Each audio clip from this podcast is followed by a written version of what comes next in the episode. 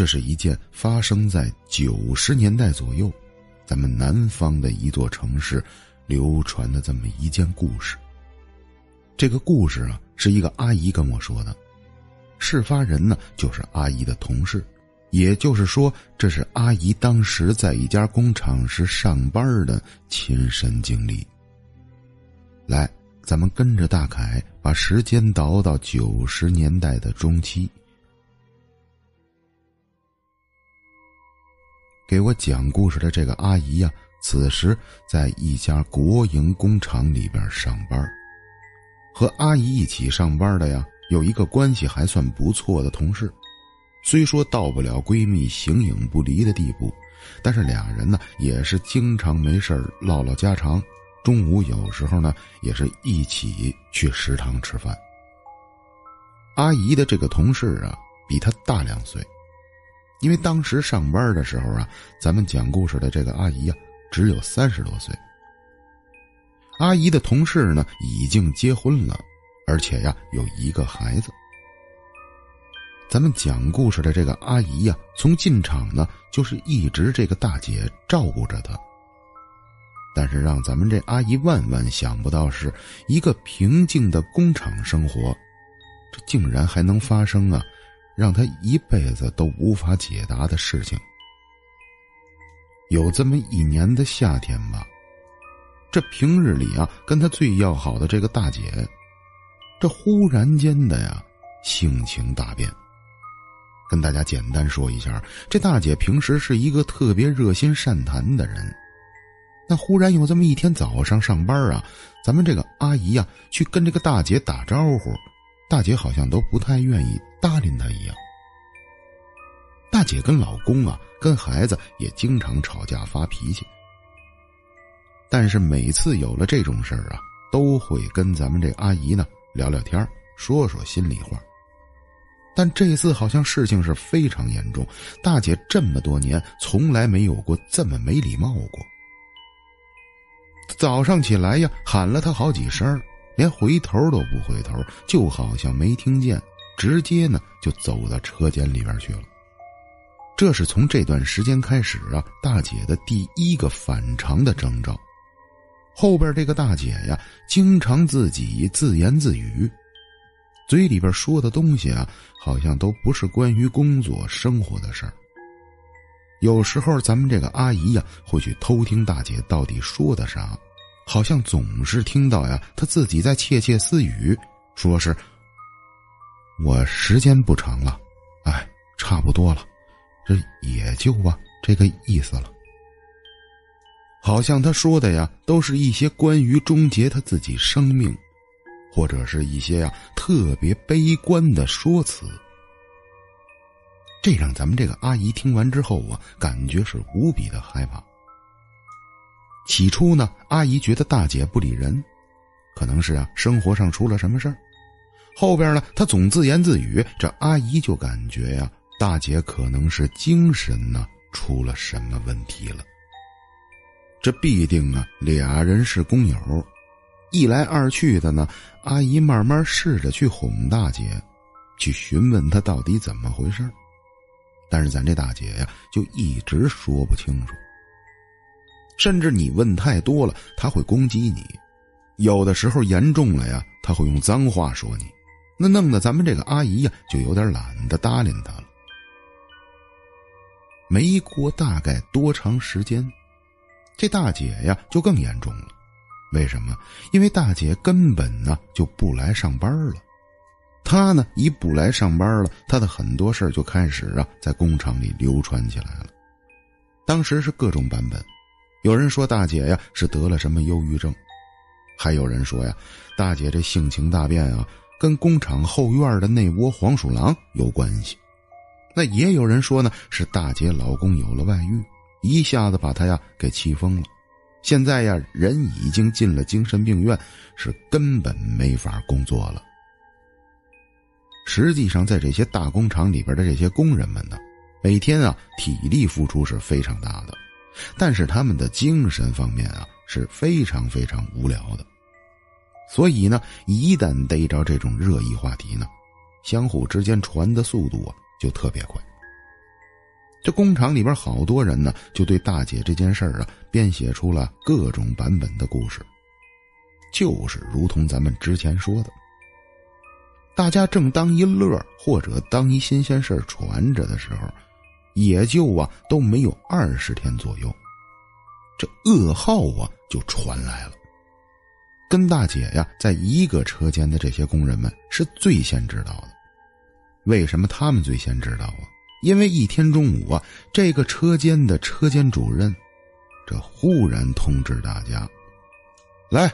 大家静一静，跟大家说点不高兴的事儿。咱们车间呢出事儿了。这大家听完这些话，马上就聚了过来。这谁都想不到啊，车间主任接下来竟然跟大家汇报了这么一个噩耗。嗯，跟大家说一个不太好的消息，那谁谁谁不是前些日子一直没上班吗？这今天早上她老公刚才来的消息，人呐已经去世了。大家呀，先别闹，先别先听我说。别管怎么着，咱们这么多年的工友了，大家看看这户人家家里呀也不太容易，咱们该封白包的封白包，该多帮忙的多帮忙。私下要是跟他关系好的呀，希望你们有空组个队伍去家里呀看看他去。哎，你说是怎么会发生这个事儿呢？这不光光是你们心里不舒服，我这心里呀也特别的难受。主任做完这个通知之后啊，整个车间的工人全都沸沸扬扬的热议了起来。有的呀都是在那讨论，也有一些跟大姐关系好的呀，这一下子就陷入了极度的悲伤中来。尤其是给我讲故事这阿姨，因为她跟大姐平时联系是最多的。她从大姐发病，大姐一切的变化开始看着，直到今天才得知，大姐原来呀已经离开了。那这种事情要是让咱们遇上了，那指定也是心里边第一是悲伤，第二啊是无比的好奇。这到底是出了什么事儿啊？啊，这才四十多岁的一个大姐，这忽然间人说走啊就走了。大概呀是第二天，起码啊车间去了得有十个人，再加上工厂的领导呢，都去大姐家里呀祭拜大姐。大姐的尸体呀就停在家中，大家呀也都看见了，没什么太不正常的，静静的闭上眼睛呢躺在那儿。唯独让他们觉得奇怪的是啊，这第一次看到啊，还有人穿寿衣的时候，脖子上非得戴着这么一个花纱巾。这大姐平时也没有这习惯呀，也不知道这家人呢是怎么给点缀的。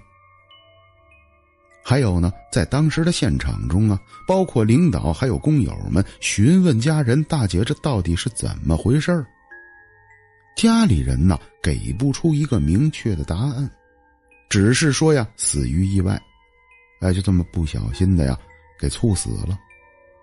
人家家里人呢一直处于高度的悲伤中，所以啊去看望的这些工人领导就没有再敢深问下去。给我讲故事的这个阿姨呀，把故事讲到这儿的时候，我就有点着急了。我说：“阿姨，您前面说的这些东西啊，第一是太多了，第二啊，我感觉您这后边啊是准有厉害的故事。”这个阿姨呢，当时嘬了嘬牙花子，告诉我呀：“说，我接下来跟你说的这些事儿，可就有点神乎其神了。我也就是跟你聊，这换另外一个人，我是不说的，因为这件事儿啊，我自个儿都无法面对。说白了吧。”我都不信，我怎么能给别人讲呢？后来在我一再的跟阿姨询问中，这阿姨终于啊把后边发生了什么事儿啊告诉了我们。原来呀，去世的这个大姐呀背后隐藏着一个呀极为可怕而且让人不可思议的事情，大姐的这个死亡原因呢，都是从她老公嘴里得知的。在大姐去世的两个月左右，老公相续来厂里边闹过很多次，因为她老公直接去的呀，都是领导的办公室，并没有啊让这些工人们知道。工人们对这些事儿啊，几乎是不清楚。这件事起码啊，都解决了得有大半年了。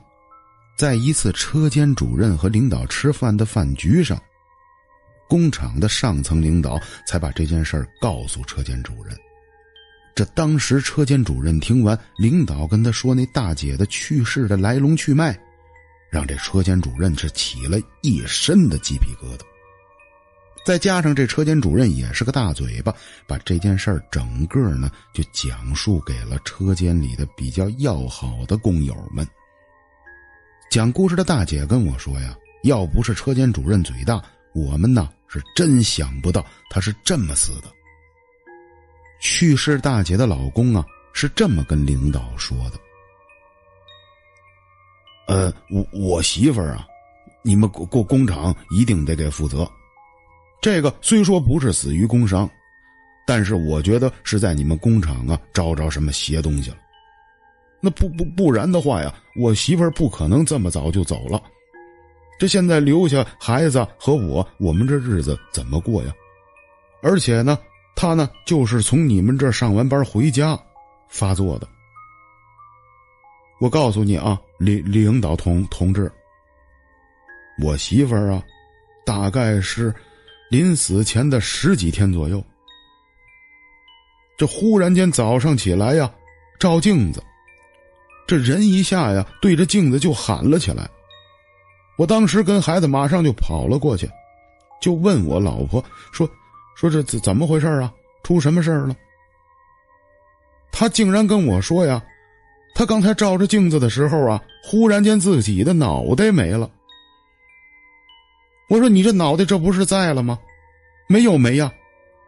他说：“不是啊，你看不见吗？在镜子里我看不见我自己的头。”当时把我跟孩子一下呀，就就就就给吓着了。还有呢，他当时照完这面镜子之后啊，他就起身，他觉得是镜子出了问题，他就把我们家所有的镜子都拿出来照。他一下子就更严重了，因为他说呀，所有的镜子照完他自己个儿，都照不见这个脑袋。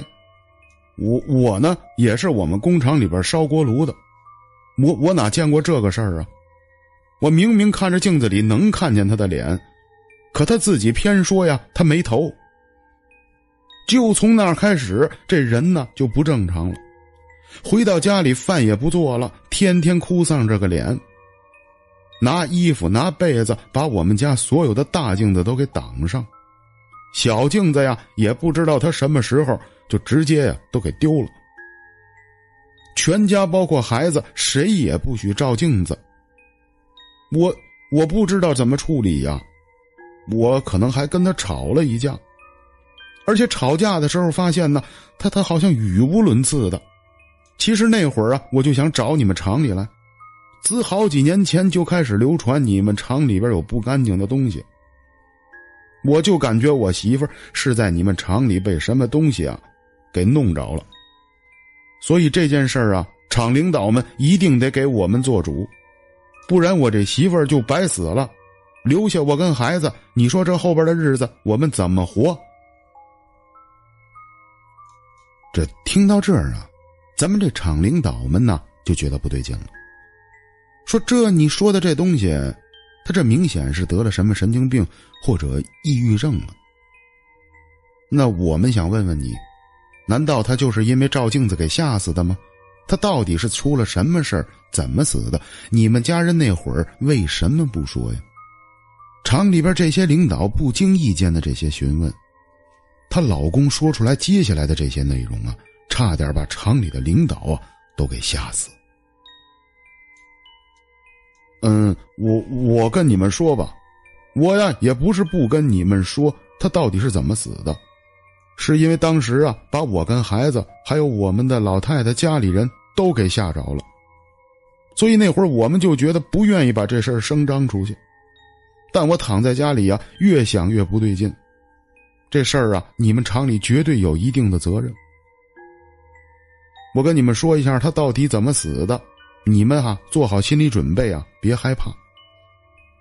还记得那天你们去出殡的时候看我们吗？他躺在棺材里，你们好多人呢都盯着他脖子上那花围巾。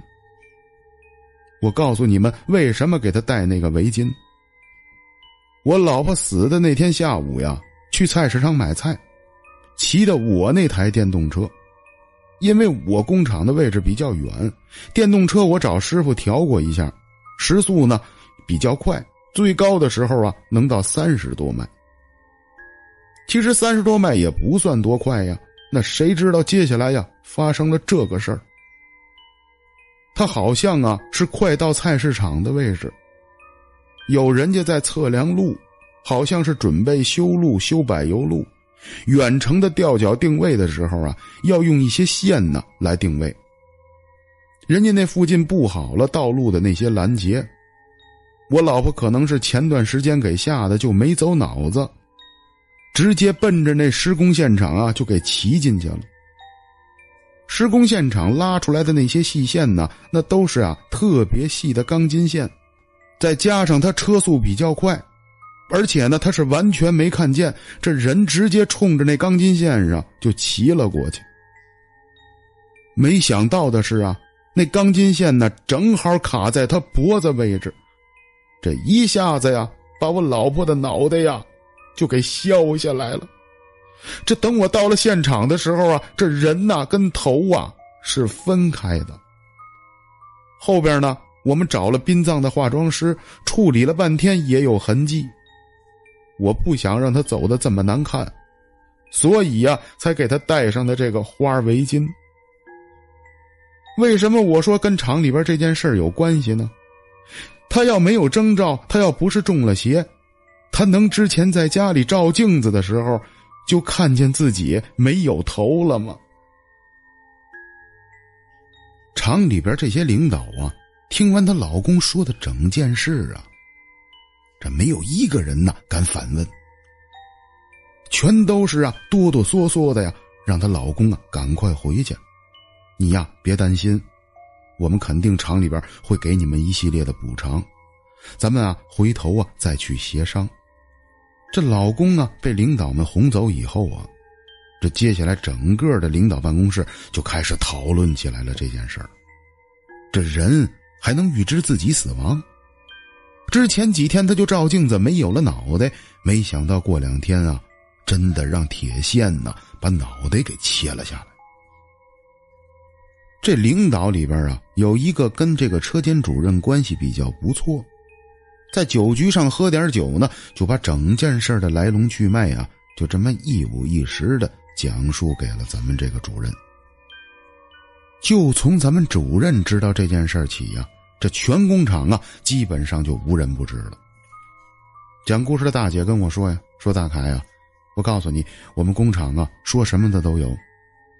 有人说了，这个女的呀，这叫死亡先兆，她能预知自己死亡的一些事儿，或者是啊，有人呀想在冥冥中提示给他，让他逃过此劫。但由于家里人呢没什么文化，也不懂这个。”最后还是没能逃过这次命运。还有人说呢，这件事儿啊，就是之前咱们说的，咱们工厂后边有窝黄鼠狼。之前呢，咱工厂就有人看见过呀，那些黄鼠狼啊，蹦跶蹦跶的跟人一样。这事儿啊，指定跟他们有关系。反正啊，这厂里边啊，是出来了好多版本。讲故事的阿姨最后啊，还安慰跟我说：“说大凯，你放心。”阿姨跟你讲的这个是绝对严谨的，我怎么听的我就怎么跟你说，咱绝没加过任何夸张。这个事儿啊，就真的是当时发生的一件实事儿。再加上呢，这是我的姐妹，她已经都去世了，我不可能啊再捏造他的故事。